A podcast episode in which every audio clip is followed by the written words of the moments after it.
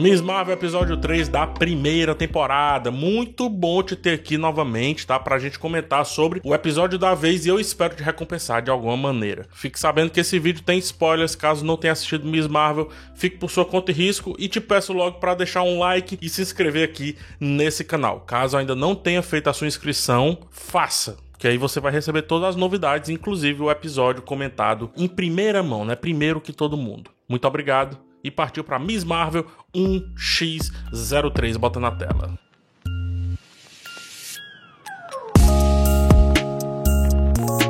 Gosto demais como Miss Marvel vai avançando a sua grande história, se conectando mais ainda com o MCU a partir do prólogo, né, por exemplo, mas faz isso sem se distanciar da sua origem de ser uma série juvenil para tratar assuntos nesse âmbito e ainda tratar coisas densas com certa leveza. Então vamos por partes. O prólogo nos mostra a origem parcial do bracelete e essa sequência coloca a série bem alinhada com o MCU. No chão daquele local dava para ver as referências aos anéis lá do Shang-Chi, né, do Mandarim, bem como a mão azul pode indicar uma ligação com os Kree. Independente com que se ligue, o mais legal disso é perceber como outra mitologia entra nesse grande universo de filmes e séries da Marvel. Ora, se Thor, Asgard e o panteão da mitologia nórdica é aceita, nada mais justo que outras mitologias sejam também aceitas e virem verdade, né? Parem de ser inclusive mitologias. E Miss Marvel traz isso ao começar a tratar sobre os Jin, os gênios que, na vida real, segundo a fé, inspiram poetas, artistas, são responsáveis pelas boas ideias, mas também assombram, né? Uma vez que ao abrirmos as caixas de Pandora da nossa vida, recebemos os conhecimentos que estão lá, mas também a nossa pureza é ferida porque perdemos a ignorância. E isso é exatamente o que está acontecendo com a Kamala. Quanto mais ela vai sabendo e se conectando, mais aquela pureza de só viver e andar de bicicleta para chegar a tempo numa aula ou coisa parecida vai ficando para trás. Tanto que agora ela foi mais uma vez chamada para ação, né? Tanto pelos antagonistas quanto pela sua aliada ou realmente Uma brincadeira bem legal aqui da narrativa do roteiro que o episódio fez. Provavelmente o outro lado do seu bracelete está com um membro da sua família e provavelmente será esse membro ali a sua mentora de fato, quando na verdade pensávamos, ou pelo menos eu pensei, que fosse a mãe do Kanran né, que rapidamente se revelou mal, mas eu pensei que seria ela a mentora e aparentemente não será.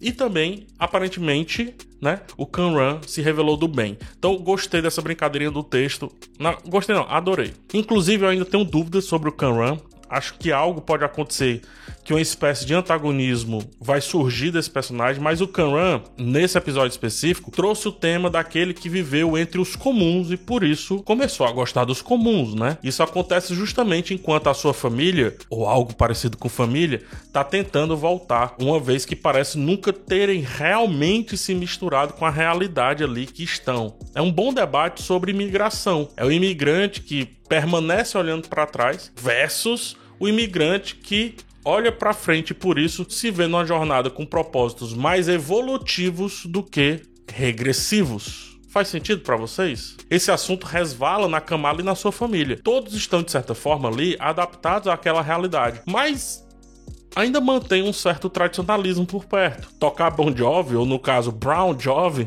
é como eu já falei lá no episódio anterior, um símbolo desse tema. A mãe de Kamala é tradicional, mas também é moderna. O pai da Kamala nem se fala, né? E o casamento do seu irmão também reflete isso, traz algo da cultura, traz Bollywood ali para aquela situação, o lance das dancinhas e tudo, mas também tem um Brown Jovi.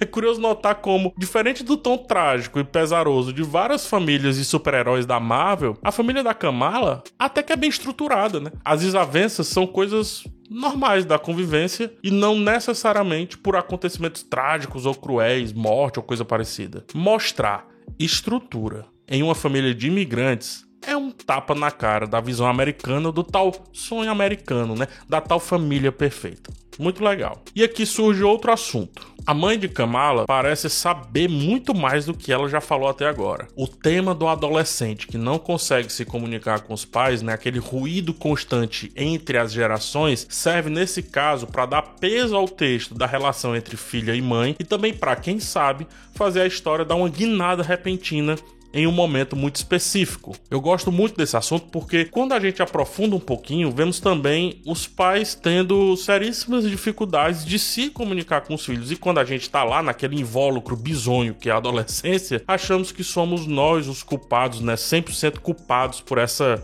falha de comunicação. Na real, a mãe não sabe dizer o que talvez precise dizer para Kamala Khan, assim como ela, a Kamala, também não sabe como perguntar e por isso não consegue se conectar, não consegue facilitar essa troca. Quando a série aborda esse tipo de coisa, é quando reafirma o que eu já falei. Seguimos com a história, seguimos com o negócio de bonequinho da Marvel, mas aqui a gente para um pouco para falar sobre a sua essência, para falar sobre adolescência, sobre vida e outras questões que vão muito além de negócio de quadrinho. Mas falando em negócio de quadrinho, o clandestino foi apresentado aqui na série, traz uma bela bagunça a respeito da origem da Kamala, porque ela pode ser Kree, pode ser inumana, pode ser Jean, né, como foi trazido, pode ser X-Men, pode ser tudo. Aquela ideia que é debatida aqui de que a mesma coisa tem diferentes nomes me agrada muito porque conversa com a questão do monomito lá do Joseph Campbell, que define a jornada do herói, né? O mesmo mito existindo em diferentes culturas. Ou seja, a Kamala Khan, ela pode ter origens parecidas com o Shang-Chi ou com outros personagens, quer que seja, só mudando ali o nome. E aí sim, vai conseguir ser tudo isso ou apenas uma coisa disso, mas que se relaciona com os outros. Pode ser daí a origem dos X-Men, pode ser daí a origem dos Kree, pode ser a origem não, a,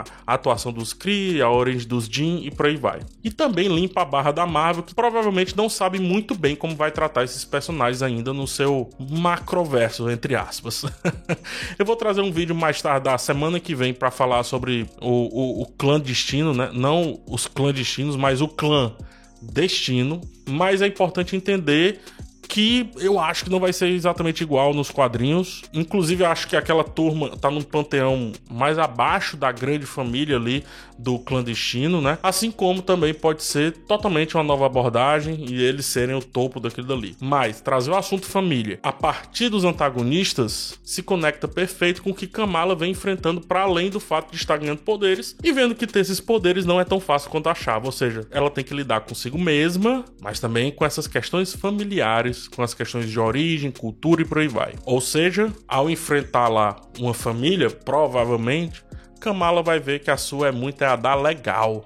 E aí por isso, talvez, quem sabe, conseguirá se abrir e se conectar com os seus. Aqui algumas menções rápidas só para não passar em branco. Aquela tortinha que o pai da Kamala compra é uma excelente referência aos quadrinhos quando paravam para fazer propaganda da Hostess. Tem até um universo no multiverso da Marvel onde todo mundo é viciado em Hostess Pie. Então aí é a referência. A roupa do Hulk que a mãe da Kamala fez ainda está entre nós. Honremos quem honra o melhor cosplay da Marvel. E a cena da cozinha quando a Kamala pede para todo mundo sair, ninguém sai, mas depois sai quando a ameaça chega, mostra que aquele universo de super-heróis e vilões está completamente entranhado no dia a dia das pessoas, né? Quando a pessoa fala, ah, não, ah, não, aí não.